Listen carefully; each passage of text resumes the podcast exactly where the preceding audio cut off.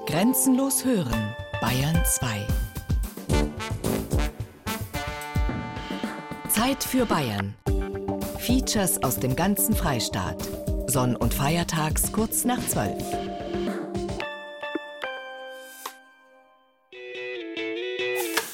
Chinesisches Restaurant. Raubkopien. Viele. Smog. Mao Zedong. Und Platz des himmlischen Friedens mit niedergewalzten Demonstranten. Reis, Chop Suey, Plastik, Schrott und Glutamat. Porzellan und Schlitzaugen. Ähm, was mir spontan zu China und Chinesen ein?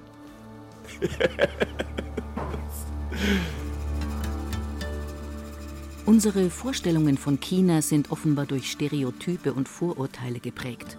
Eigentlich seltsam, denn China ist in Bayern heute allgegenwärtig. Kaum ein Produkt der Mikroelektronik, das nicht Bauteile aus China enthält. Keine Kleinstadt ohne China-Restaurant. Kein Neurologe, der sich nicht auf Akupunktur versteht. Selbst die Knoblauchzehen im Supermarkt stammen inzwischen häufiger aus China als aus dem mittelfränkischen Knoblauchsland. Genau genommen geht das schon seit Jahrtausenden so. Bereits das Imperium Romanum importierte chinesische Seidenstoffe en gros, damit sich zum Beispiel auch die Oberschicht in Cambodunum oder Augusta Vindelicorum, also im damaligen Kempten oder Augsburg, standesgemäß kleiden konnte. Von China selbst hatten die Römer allerdings kaum eine konkrete Vorstellung. Die Chinesen wiederum hatten keine Ahnung vom römischen Kaiserreich und schon gar nicht von der hinterwäldlerischen Provinz Rätien. Von wirklichen Beziehungen zwischen Bayern in seinen jeweiligen Grenzen und dem Reich der Mitte lässt sich erst seit der Neuzeit sprechen. Genauer seit der Wende vom 16. zum 17. Jahrhundert. Denn im sogenannten Zeitalter der Entdeckungen begannen sich die Europäer zunehmend auch für China zu interessieren. In immer größerer Zahl wanderten chinesisches Porzellan, Lackkästchen und andere Preziosen in die Exotika, Kuriosa und Mirabilia-Sammlungen erlauchter Fürstengeschlechter. Ein Inventarverzeichnis der Münchner Residenz aus dem Jahr 1598 listete bereits 300 chinesische Geschirre, Möbel, Malereien, Waffen und Nippesgegenstände auf. Dabei handelte es sich keineswegs nur um Zufallsimporte, sondern zum Teil eindeutig um Auftragsware. So hütet die Residenz einen großen weißen Porzellanteller mit blauem Dekor, der kurz nach 1600 hergestellt worden sein muss. Auf dem Rand zeigt er chinesische Glückssymbole, in der Mitte aber eindeutig das bayerische Herzogwappen. Im Sprachgebrauch war damals nur selten von Chinesisch die Rede, dafür umso öfter von Indianisch. Denn dieser Begriff war bis ins Rokoko ein Synonym für alles, was exotisch war. Ganz egal, ob es aus der westindischen neuen oder der ostindischen alten Welt stammte. Noch unter Max Emanuel war der Begriff indianisch gang und gäbe. Dabei war der blaue Kurfürst doch der erste Bayer, der seine Wohn- und Repräsentationsgemächer nach dem neuesten Schrei der französischen Mode mit Chinoiserien ausstaffierte. Großen Einfluss auf die Entwicklung der Beziehungen Bayerns zu China hatte indirekt der Vertrag von Tordesillas. Im Jahr 1494 teilte der Papst die Welt zwischen Spanien und Portugal auf. Dadurch fiel die östliche Hemisphäre an Portugal. Doch mit dem Vertrag war nicht nur das Recht auf Ausbeutung verbunden, sondern gleichzeitig auch die Verpflichtung zur Christianisierung. Mit der Umsetzung dieser Verpflichtung ließen sich die Portugiesen reichlich Zeit. Der Auftrag zur Missionierung Chinas erging erst am Ende des 16. Jahrhunderts an den nur wenige Jahrzehnte zuvor gegründeten Orden der Jesuiten.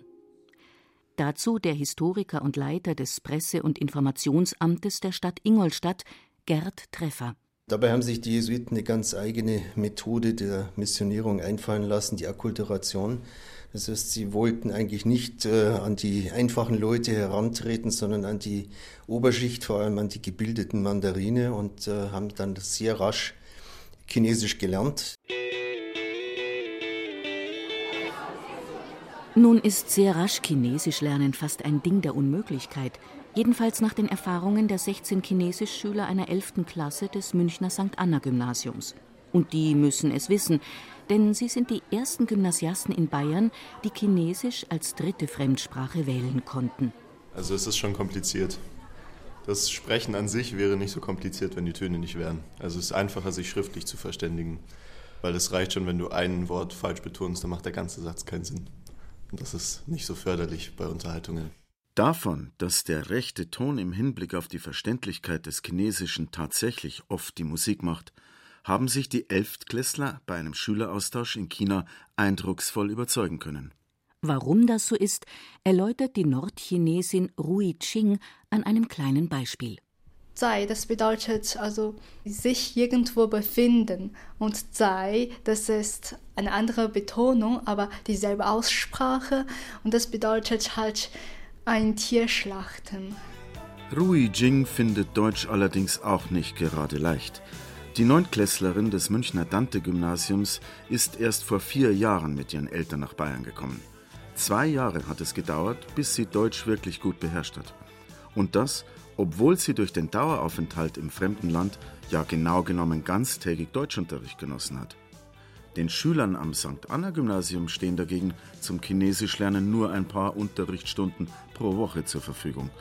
Überdies kommt zum rein sprachlichen auch noch die komplizierte fremde Schrift hinzu.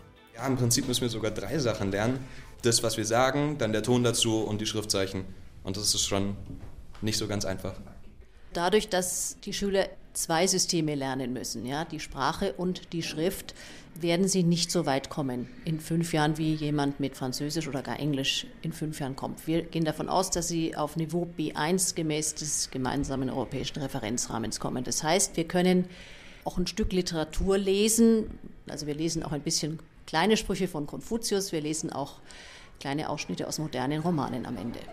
2017 werden die 16 Schülerinnen und Schüler das erste schriftliche Chinesisch-Abitur in der bayerischen Gymnasialgeschichte ablegen. Begleitet und unterstützt hat sie von Anfang an die promovierte Sinologin Barbara Guber-Dorsch. Sie sieht dem schulepochalen Ereignis ziemlich gelassen entgegen. Denn die Chinesischklasse ist überdurchschnittlich leistungsstark und, wie sich schnell herausstellt, auch sehr zielorientiert. Wer die Elftklässler nach den Gründen für ihre Wahl von Chinesisch als dritte Fremdsprache fragt, hört nur von wenigen das Interesse an der fremden Kultur. Der absolute Hauptgrund ist die Hoffnung auf persönliche Vorteile auf dem Arbeitsmarkt. Dann ist es ja auch so, dass China eine große Rolle momentan auf der Welt spielt und wenn man halt sagen kann, man kann Chinesisch und man sieht trotzdem Deutsch aus, ist dann trotzdem Pluspunkt gleich auch in den späteren Jobs. Wenn man sich bewerben möchte und sagen, man kann Chinesisch, sind es Vorteile, weil man eben die Chinesen verstehen kann und eben auch ihre Kultur besser kennenlernen kann. Und ich denke, das ist ein großer Fortschritt.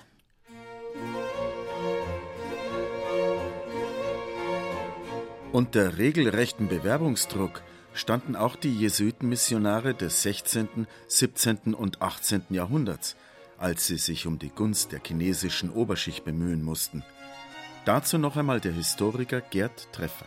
Man hat sich überlegt, dass es nicht ausreicht, wenn man dort Männer mit glühendem Glauben, aber sonst wenig Kenntnissen hinschickt. Und deshalb hat man an den Universitäten hier in ganz Europa, aber vor allem auch hier in Bayern, die besten Hochschullehrer für Astronomie, für Mathematik und für das, was wir heute Ingenieurwesen nennen würden, abgeworben und hat sie in die China-Mission geschickt.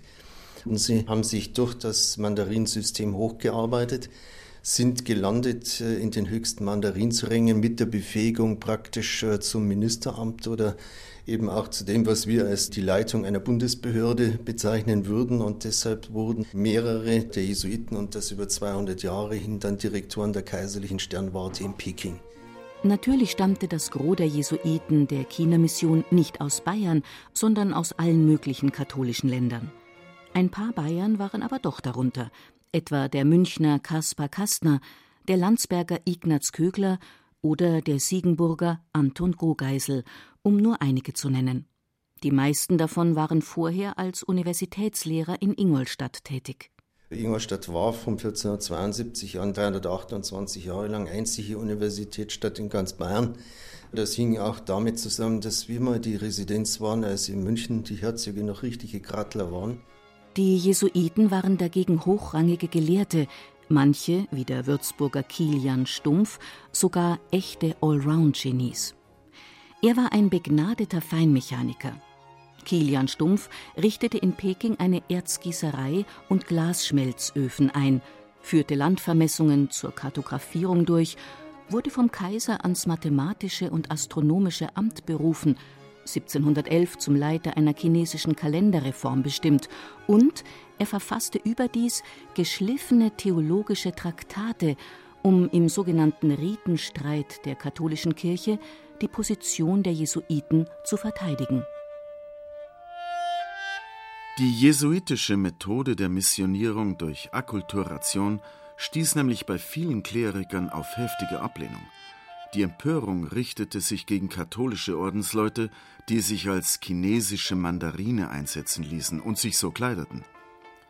Die für chinesische Kaiser Kanonen gossen, Uhren, Globen, Fernrohre, Mess- und Navigationsinstrumente herstellten, die, und das war das Schlimmste, Heidenwerk wie den Konfuzianismus und die Ahnenverehrung nonchalant zu zivilen Gebräuchen erklärten und den Chinesen belassen wollten. An die 100 Jahre lang wurde erbittert darüber gestritten, ob all das mit dem katholischen Glauben vereinbar sei. Mal behielt die eine, mal die andere Seite die Oberhand. Doch 1742 entschied Papst Benedikt XIV. endgültig, die chinesischen Riten werden als Ketzerei verboten. Daraufhin verbot der Kaiser von China im Gegenzug das Christentum in seinem Reich. Da sind moderne westliche Missionare in China zweifellos erfolgreicher. Jedenfalls, solange sie nicht das Evangelium im ideologischen Gepäck haben, sondern die materiellen Segnungen des Kapitalismus. Eine davon heißt Audi und stammt aus Ingolstadt, gerade so wie früher der eine oder andere Jesuit. Zu der ersten Million haben wir nahezu 20 Jahre gebraucht. Und jetzt brauchen wir keine zwei Jahre mehr, um eine Million auf den Markt zu bringen. Also über drei Millionen Autos haben wir dort im Markt schon abgesetzt. Also drei Millionen Chinesen fahren auf jeden Fall einen Audi. Also Audi hat einen ganz, ganz hohen Stellenwert in China. Heinz-Hermann Starke ist Director von Audi China. Wenn er die Erfolgsgeschichte seines Unternehmens im Reich der Mitte schildert, wird deutlich, dass die Edelkarossenschmiede dort eigentlich genauso vorgeht wie einst die jesuitischen Gelehrten. Macht sie sich doch gewissermaßen an die Mandarine der chinesischen Automobilindustrie heran, um deren veraltete Standards zum eigenen Nutzen zu modernisieren. Im Jahre 1987 war die erste Delegation von Audi drüben und hat mit den Chinesen verhandelt und ein Jahr später schon den Audi 100 dort produziert. Und zwar bei der FAW in den Fertigungseinrichtungen, die würden wir heute nicht mehr Fertigungseinrichtungen nennen. Das war schon, naja. Und weil das alles nicht so optimal war, hat dann Volkswagen relativ schnell dort ein Venture gegründet. Und als die großen Hallen dort standen, hat man gesagt, hier integrieren wir jetzt Audi. Und somit wurde Audi dort Partner von Volkswagen und der FAW. FAW steht für First Automobile Works. Dann haben wir begonnen, den Audi 100 zu modifizieren und ein Audi 200 draus gemacht. Später dann, als das Joint Venture zum Laufen gekommen war, haben wir gemeinsam mit dem Partner den Audi verlängert und haben das Fahrzeug von der Basisversion um 100 mm den Radstand verlängert, weil die Chinesen sehr bequem sitzen wollen im Auto und somit eine größere Kniefreiheit benötigen. Wir haben mit einem A6 in Langversion begonnen. Einige Jahre später haben wir ein A4 in Langversion auf den Markt gebracht. Wir haben letztes Jahr 500.000 und werden dieses Jahr über 500.000 Fahrzeuge produzieren. Audi ist natürlich nur eines von vielen bayerischen Unternehmen, die derzeit auf den chinesischen Markt dringen. Gleichwohl ein besonders erfolgreiches. Damit das so bleibt, arbeitet der Konzern bereits an ganz neuen Konzepten. Professor Peter Tropschuh ist für die unternehmerische Nachhaltigkeit zuständig unter gleichzeitiger Beachtung sozialer und umweltlicher Aspekte. Ein nächster Schritt, den wir hier in Ingolstadt beginnen, gemeinsam mit der Stadt und mit der Technischen Hochschule, ist die Gründung eines Konfuzius-Instituts. Die kürzeste Beschreibung ist ein Goethe-Institut auf Chinesisch. Und sowas richten wir hier gemeinsam jetzt ein. Aber das erste Konfuzius-Institut auf der Welt mit dem Schwerpunkt nicht nur Kultur und Sprache, sondern ergänzt um die technisch-wissenschaftliche Komponente.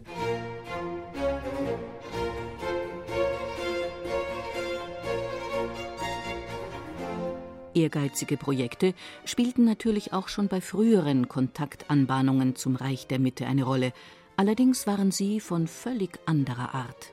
Da besuchte zum Beispiel in den Jahren 1616 und 1617 der angesehene nordfranzösische Jesuit Nicolas Trigot mehrere europäische Fürstenhöfe, um Geld und Sachspenden für die China-Mission zu erbetteln. Dabei sprach er auch in München vor. Und Maximilian I. ließ sich nicht lumpen. Er spendete nicht nur viel Bargeld, sondern auch unzählige Preziosen, wie einen raffiniert gemachten Schrank, dessen Fächer und Schubladen unter anderem eine kleine Orgel enthielten. Dazu eine silberne Waschgarnitur, einen Prachtband über das Leben Christi, einen Wecker, einen Kompass, eine Sonnenuhr, eine Schreibgarnitur, einen Zirkel und, und, und. Er schenkte ferner hochwertige Astrolabien, Feldmessgeräte, astronomische Bestecke, mechanische Tisch-, Stand- und Taschenuhren, ja sogar 15 große Turmuhren. Nicht anders als heute erwiesen sich die Chinesen auch damals schon als äußerst gelehrige Schüler. Dank der reichen Sachspenden europäischer Fürsten und der praktischen jesuitischen Entwicklungshilfe auf allen möglichen wissenschaftlichen und technischen Gebieten gelang es den Chinesen bald, Präzisionsinstrumente, Globen oder komplizierte Uhren nach europäischem Muster selber herzustellen. Nach solchen Kopien stand Europas Fürsten freilich nicht der Sinn. Nach original chinesischen Kunstgegenständen aller Art dagegen sehr. So kamen Ende des 17. Jahrhunderts chinesische Vasen, Kännchen, Tassen, Teller, Lackmöbel, Papier- und Seidenmalereien, Fächer und so zunächst am Hof des französischen Sonnenkönigs wieder groß in Mode. Diesmal jedoch nicht im chinesischen Urzustand, sondern von einheimischen Kunsthandwerkern nach europäischem Geschmack umgearbeitet. Da bekamen Gefäße Henkel, Füße und Ränder aus Gold, Silber und Bronze, Gemälde dienten als Tapeten, Barockmöbel wurden mit Schildpatt-Intarsien und Lackbildchen verziert. Wenn nötig, ergänzte man fehlende Originale durch eigenes, verlängerte Tapeten mit Pinsel, Papier und Farbe, mischte chinesische Fliesen mit europäischen, kopierte Lackbilder mit geschickter Hand. Der europäische Hof- und Geldadel war begeistert von diesen sogenannten Chinoiserien. Auch Kurfürst Maximanuel von Bayern ließ sich von der neuen französischen Mode anstecken und er saß direkt an der Quelle. Als Statthalter der spanischen Niederlande in Brüssel konnte er sich aus dem bedienen, was die Ostindienfahrer in Antwerpen und Gent anlandeten, oder was insbesondere der hochberühmte Pariser Chinoiseriehändler Laurent Danet sündhaft teuer feilbot. Ab 1715 ließ der Kurfürst dann auch in München seiner Chinoiseriesucht freien Lauf. Er legte sich ein nicht mehr erhaltenes Lackkabinett im Nymphenburger Schloss zu. Er ließ im Schlosspark die Pagodenburg errichten und ihr Interieur nach chinesischer Art ganz in Weiß und Blau gestalten, auch wenn die 2000 Wandkacheln allesamt aus Holland kamen. Anders die Badenburg, ein weiteres Nymphenburger Lustschlösschen. Dort stammen die Papier- und Stofftapeten tatsächlich aus China. Was Maxim Manuel begonnen hat, trieb sein Sohn Kaiser Karl VII in den Chinoiserien überfüllten sogenannten reichen Zimmern der Münchner Residenz auf die Spitze. Und damit auch das gemeine Volk ein bisschen an der China-Mode teilhaben konnte, spendierte ihm Kurfürst Karl Theodor 1790 im englischen Garten eine 24 Meter hohe Holzpagode, den bekannten chinesischen Turm. Dabei waren Chinoiserien damals schon gar nicht mehr so angesagt – der Münchner Gartenarchitekt Friedrich Ludwig von Skell hätte den Turm schon nach wenigen Jahren am liebsten wieder abreißen lassen. Das Volk hat den chinesischen Turm freilich von Anfang an heiß geliebt. Wahrscheinlich, weil er mit seinen fünf Schindeldachetagen gar nicht wirklich chinesisch aussieht, sondern eher wie ein oberbayerisch-chinesischer Zwitterbau. Das hat ihn wohl auch zum markanten Mittelpunkt eines riesigen Biergartens prädestiniert.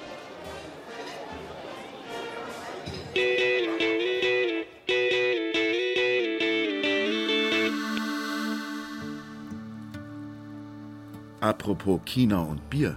Sie sind ein in Bayern befindliches Fachgeschäft für besondere Biere. Biere, die es nicht so von der Stange gibt. Ja.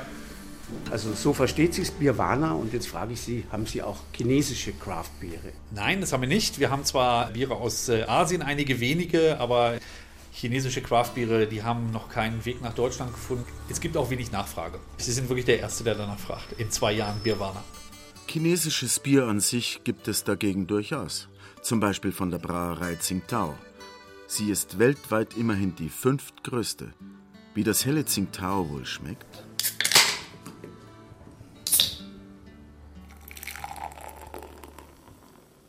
Gar nicht so schlecht. Bisschen wässrig vielleicht. Bisschen Reis.